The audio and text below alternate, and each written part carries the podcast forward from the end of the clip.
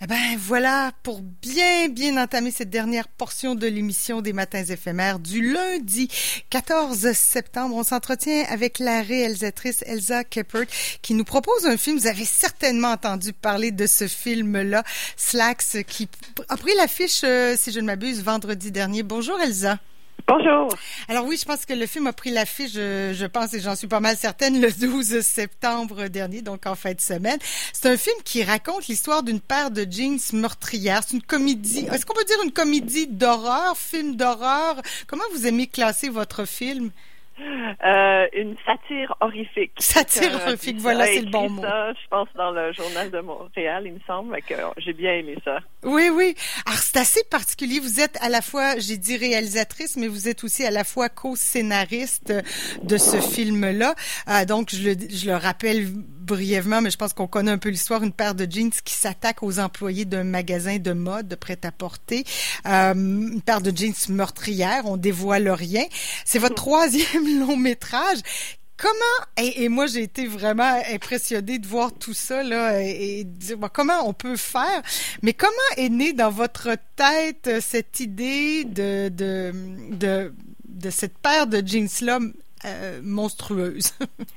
en fin de compte, c'est né il y a très très longtemps et c'était c'est né d'une joke. J'étais en, en voyage, je faisais un long voyage à travers le sud des États-Unis avec la co-scénariste euh, Patricia Gomez-Latar, qui est aussi une des coproductrices.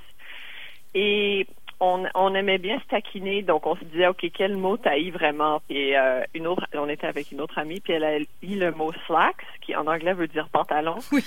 Donc on répétait, on répétait vraiment slacks vraiment pour la faire chier. Et puis, à, un moment donné, ça m'est venu comme à l'esprit que ça avait l'air d'une d'un esprit tueur de répéter slack, slack, slack. C'est que je me suis dit, ah, c'est des pantalons qui tuent. C'est venu comme ça. Et c'était pas du tout relié au, à la mode de, de, consommation rapide au début, mais ça a graduellement mûri parce que Patricia a travaillé chez The Gap. Oui. Donc, donc euh, c'est elle qui a suggéré que le film euh, prend place dans un magasin. Et c'est au fil de, des années qu'on a, on a découvert qu'il fallait vraiment que ça parle de la mode euh, rapide. Donc, au début, c'était vraiment juste une idée ridicule. Mais c'est drôle parce que je, je, fais une parenthèse euh, personnelle, mais ma grand-mère est américaine, mon grand-père anglais. Puis il, met, il disait toujours, mets tes slacks, mets tes slacks. Ah! tu sais, c'est un mélange de franglais. J'ai été élevée là-dedans. Puis les slacks, c'est, tu sais, pour moi, ça revêt. c'est un mot aussi que je, ben, j'aime, j'ai une relation d'amour-haine avec ce mot-là. Alors, j'ai trouvé c'est très drôle, effectivement. Mais euh, bon, de d'avoir une idée comique à l'idée de faire un film, il y a quand même un monde parce qu'il faut que la, paire de jeans techniquement puisse euh, euh attaquer, prendre, faut donner vie aux jeans, ça marche bien, mais mais il faut le faire aussi. Il y a, il y a tout un aspect technique là aussi, j'imagine, auquel il faut s'attaquer. Oui, euh, ben, je savais vraiment que je voulais le faire en vrai. Je voulais pas faire ça en, en effet visuel. Euh, donc, on a contacté une firme d'effets spéciaux. Ils étaient vraiment euh, emballés par cette idée. Donc, oh, ça a pris beaucoup de de de, de réfléchir. Il fallait beaucoup réfléchir à ça. On a fait beaucoup de tests. Euh, on a travaillé avec une marionnettiste de carrière. Euh, et donc, c'est ça, on a fait beaucoup d'essais et finalement, au fil des, des, quelques mois où ça a été développé, on a trouvé vraiment, euh, oh, ils ont trouvé la technique et chaque, presque chaque mouvement du pantalon doit être une autre, une paire de jeans différente. Euh, donc, c'était, on avait peut-être 30 ou 50 paires de jeans différentes pour chaque mouvement. Donc, c'était très, ah très, très compliqué, mais ça, je trouve que ça donne bien, là, parce que chaque, je voulais, je voulais que ça ait un feeling comme si ce soit un animal presque. Oui, oui. Donc, c'était pas d'abord l'industrie de la mode que vous vouliez euh, dénoncer, mais il y a, au bout du compte, il y a un peu de ça aussi. Là. oui. Ça aurait ben, Au, au, début, non, mais j'ai toujours, depuis que je suis très jeune, été très critique de la société de consommation. Euh, donc, je pense que mes deux, cette, euh, cette, cette comment on dit, cette pensée-là m'habitait depuis très longtemps. Euh, et, et pas seulement de la mode, mais tout, toute la société de consommation. Et mhm. c'est quand j'ai recommencé à faire de la recherche pour réécrire Slacks euh, il y a comme 4-5 ans, euh, que j'ai vraiment vu à quel point la, le monde de la mode est très, très, très néfaste. C'est une, une, industrie euh, extrêmement polluante qui émet énormément de GES. c'est vraiment criminel en fin de compte. Pour moi, je trouve que c'est eux les, les vrais monstres de l'histoire. Mhm. Euh, donc ça, ça a comme tout mis en place dans ma tête et je me suis dit ok, c'est c'est des, des, pas des dents, mais c'est comme je suis vraiment fâchée contre la société de consommation. Euh, et quand j'ai appris que la mode était vraiment polluante et horrible, euh, je me suis dit, ben, c'est un, c'est comme une cible parfaite, mais c'est plutôt le symbole de la société de consommation que c'est pas plutôt, c'est, c'est un des symboles forts, la mode, là, mhm. mais Ouais, puis on le voit au début, là, il y a quelques plans, on, on, pourrait s'aligner vers un documentaire. Je pense que j'avais, je me suis dit ah ça devait être important pour la réalisatrice d'insérer quelques plans euh, pour pour, pour nous donner une idée aussi du sérieux de l'affaire en même temps dans toute cette amas d'horreur et d'absurdité-là. Il y a quand même euh, un petit... Euh, on peut s'accrocher à, à, une vérité concrète, là. Oui, ben ça, ça a été filmé. C'est pas du tout un documentaire. On l'a filmé à Laval avec des. Ah, vrai? bon. Des, des gens de la L'illusion est parfaite. oui! C'est ok, je suis contente de la prendre. C'est dans un plan de framboise. Ah oui? À Laval. Ah ben voyons donc! OK. Parce qu'on on pourrait dire, on peut le dire, ça, a l'air du coton vraiment. on dirait que oui! du plan de coton. Super! Ah non, j'ai brisé l'illusion, mais je pense que ça va. C'est plutôt euh, rigolo. Ben oui. je veux pas que les gens y pensent quand ils voient le film. Ah, ça, c'est à Laval. Mais, mais oui, moi, je voulais vraiment ancrer. Ben, parce que ça existe aussi, de toute façon, un peu partout sur la planète. Peu importe.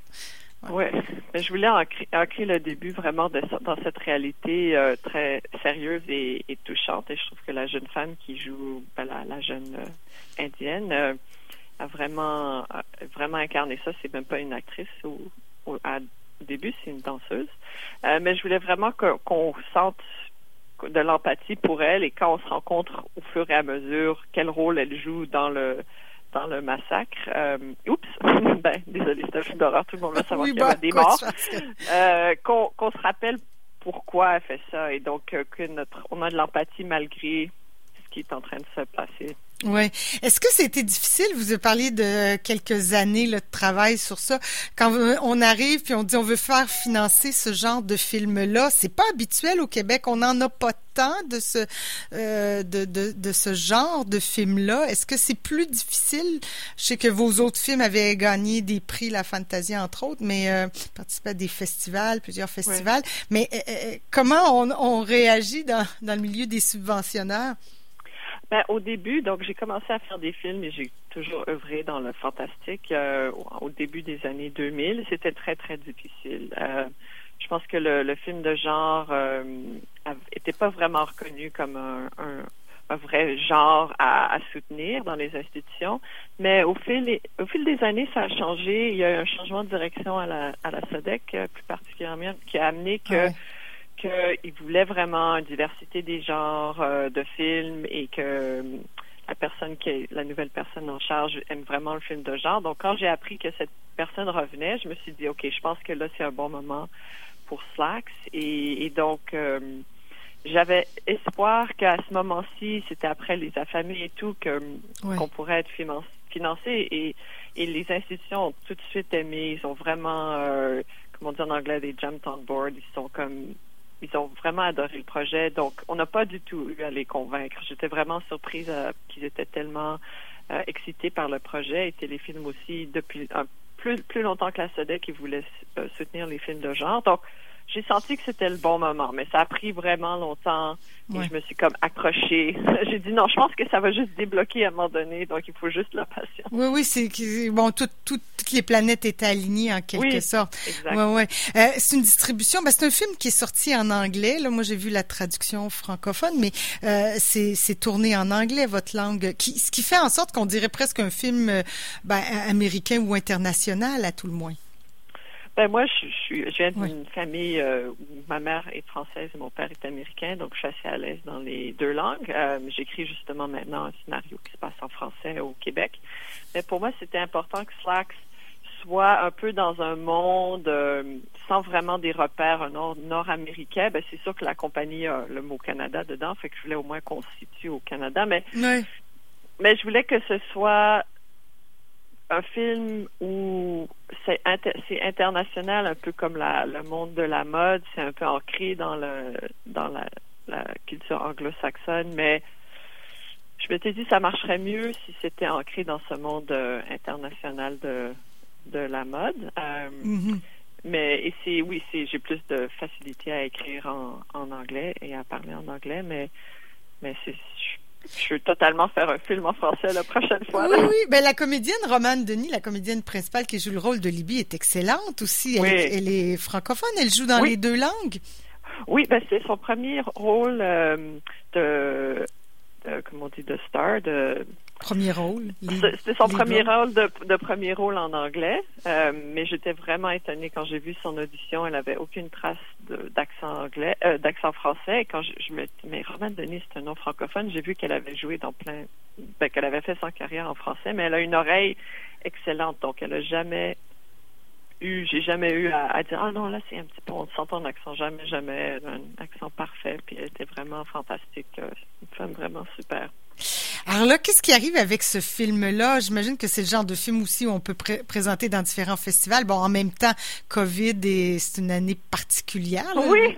Mais bon, en même temps, ça, c'est dans, ça va dans l'ambiance du film aussi d'une certaine façon. Mais est-ce que, est-ce qu'il peut avoir une aussi longue vie? Est-ce qu'il peut participer à différents festivals? Vous le gardez pour euh, d'autres, euh, pour la fin de la pandémie? Comment on gère le marketing d'un film en temps de pandémie? Euh, ben, c'est pas évident, mais il a été accepté dans plusieurs festivals, donc euh, à, dont à Sitges en, Espagne, c'est le plus gros festival de films de genre euh, au monde. Donc on peut pas y aller malheureusement, mais il va être comme Fantasia, il va être virtuel. Ouais. Et c'est vraiment excitant parce que j'étais allée il y a longtemps à Sitges, euh, donc je sais que c'est un festival important. Puis je sais qu'il joue en Allemagne, il joue dans des festivals à travers l'Europe. Je pense qu'il va jouer à un festival aux États-Unis aussi. Fait que non, c'est pas la c'est pas la, la, tournée internationale des festivals, mais je comme j'ai je suis très active au sein du mouvement de climatique et je sais que prendre l'avion c'est vraiment pas une bonne idée dans ce temps d'urgence climatique. C'est comme ça m'enlève la décision, donc d'une certaine façon, c'est ça, ouf. Euh, c'est un mal pour un bien, comme on dit. Exact, exact. Mais c'est sûr que c'est pas, je suis pas comme, yeah, je vais pas pouvoir aller présenter mon film. Mais bon, il y a d'autres choses qui sont pires dans la vie. J'ai fait un film, alors je suis super contente de ça. Ouais, ouais. Bon, on lui souhaite longue vie en salle, en tout cas, Elsa. Merci, beaucoup. C'est un grand bonheur. Et puis, je pense les gens vont euh, apprécier. Merci, beaucoup. Bye bye. Merci à vous. Au revoir. Voilà, 8h43 minutes. On parlait du film, le Slack, c'est les, les paires de jeans meurtrières. Ouais, c'est ça. Ça se passe dans une, dans l'industrie de la mode et c'est une, comment on dit, une satire horrifique, voilà. OK, petite pause avec Clara Luciani.